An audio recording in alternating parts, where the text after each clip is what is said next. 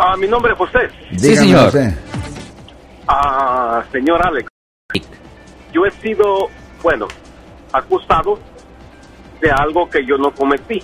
¿Y cuál es la Por acusación? una- por una persona Ajá.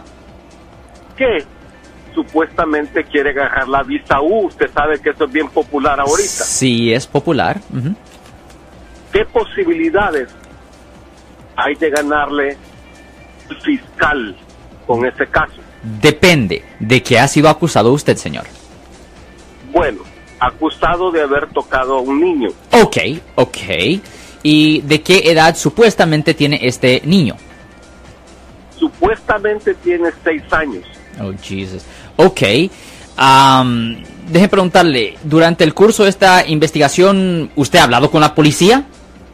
Ah, Ok, eso es bueno. No hable con la policía para nada. De preguntarle, ¿la policía se ha involucrado a este punto? sí, Ok. Ah, ¿La policía ha tratado de hablar con usted? no los he dejado hablar conmigo. Eso es correcto, ok. Recuerde, usted tiene derecho contra la autoincriminación y nunca es buena idea hablar con la policía. Otra cosa, ah, la víctima supuesta o la familia de la víctima ah, lo ha llamado a usted por teléfono para hablar del caso. No, ellos simple y sencillamente me acusaron sin yo darme cuenta, sin saber. Ok. Le voy a decir. Yo como romplón esto, como balde de agua fría. Ok, pues la otra cosa también es esto.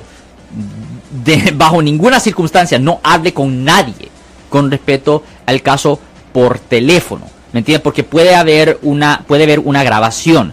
Cuando una persona es acusada de este tipo de ofensa, la policía rutinariamente, rutinariamente busca a la víctima o a testigos o quién sabe y ah, le hacen, en efecto, hacen una llamada de pretexto, donde le dicen, hey, llame a, a esta persona para, para, para ver cómo va la, conversación y para ver si le puede sacar las disculpas.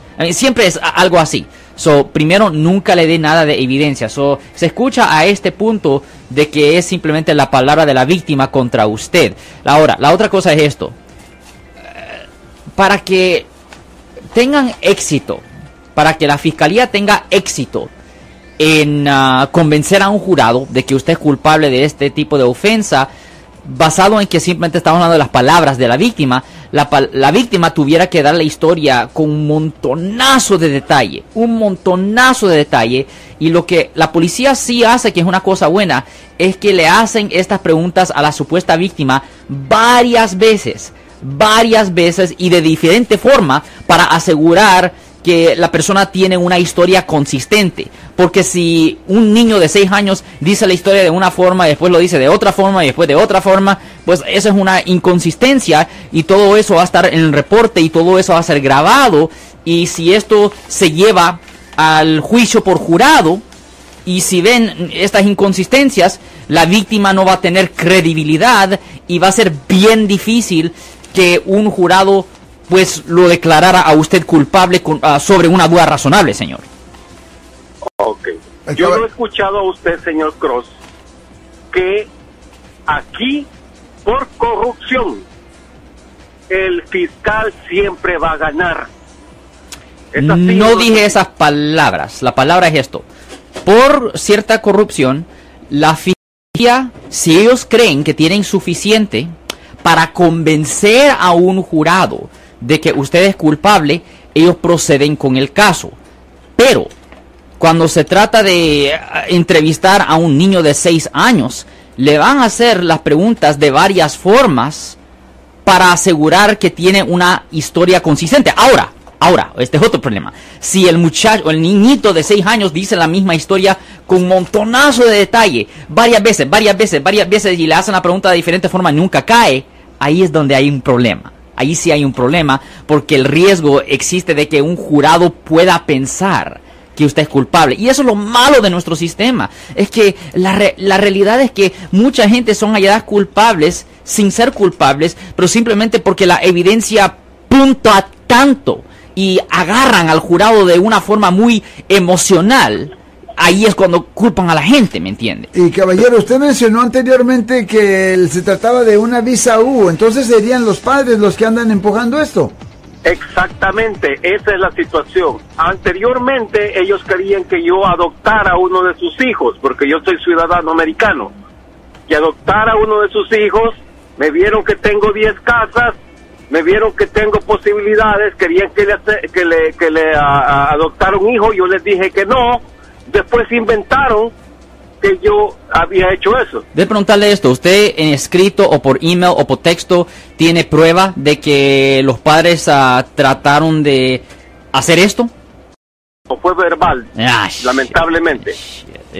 Y eso es malo, ¿me entiende? Porque cuando es verbal, mm, mean, ¿qué evidencia es? ¿Me entiende? Exacto. Eh, Es de la realidad, la situación es esto. Mire, obviamente va a ser la palabra de la víctima contra la palabra suya. Y se le va a hacer varias preguntas. También el abogado penalista que lo represente en la corte también va a tener que hacerle varias preguntas a la víctima. Van a tener que interrogar a la víctima, van a tener que cross-examinar a la víctima.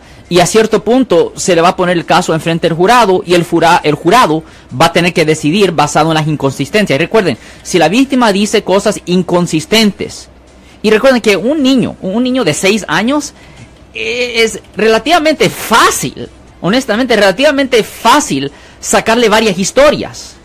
Me- eh, No es como una persona que ya tiene, you know, 20 años, que, you know, sabe la historia, la tiene memorizada, sabe exactamente qué decir, en qué detalle, pa, pa, pa, pa, pa. So, yo creo que fuera un poco difícil si no hay nada de evidencia física, si usted no ha admitido a nada y si obviamente claramente se ven los deseos de los padres y obviamente si usted tuviera, tuviera algo de prueba de que usted en el pasado ah, lo trataron de forzar a, a- a, pues a adoptar Adoptar. por razones de, ah, de agarrar esta visa. U esa combinación de cosas se puede usar para meterle duda y no solo al jurado y no solo eso pero también am, se puede contratar a un investigador privado para ver si el investigador privado puede hablar con la víctima y con los testigos para ver si ellos también dicen algo inconsistencia porque los resultados de la investigación de un ah, investigador privado también es parte de la evidencia señor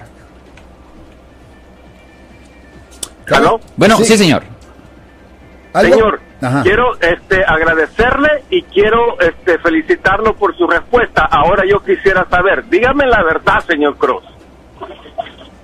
¿Alguna vez usted le ha ganado al fiscal? Well, ya, estas cosas pasan. Pero le, le- le voy a decir honestamente que solo porque alguien es inocente, eso no es garantía, no es ninguna garantía que el caso es ganable. A la misma vez, una persona es culpable, puede ser culpable 100% y eso no es garantía de que no es ganable tampoco. Muy bien. Y eso es honesto. Desafortunadamente, eso es honesto. Muchísimas gracias, señor Cruz. Vamos a ver cómo salimos de este lío y yo me comunico con usted a su oficina. Ok, ten buen día, señor. Ten buen día, señor. Yo soy el abogado Alexander Cross. Nosotros somos abogados de defensa criminal. That's right. Le ayudamos a las personas que han sido arrestadas y acusadas por haber cometido delitos. Si alguien en su familia o si un amigo suyo ha sido arrestado o acusado, llámanos para hacer una cita gratis. Llámenos para hacer una cita. Ese número es el 1 800 530 1800. Estamos aquí en toda la área de la Bahía.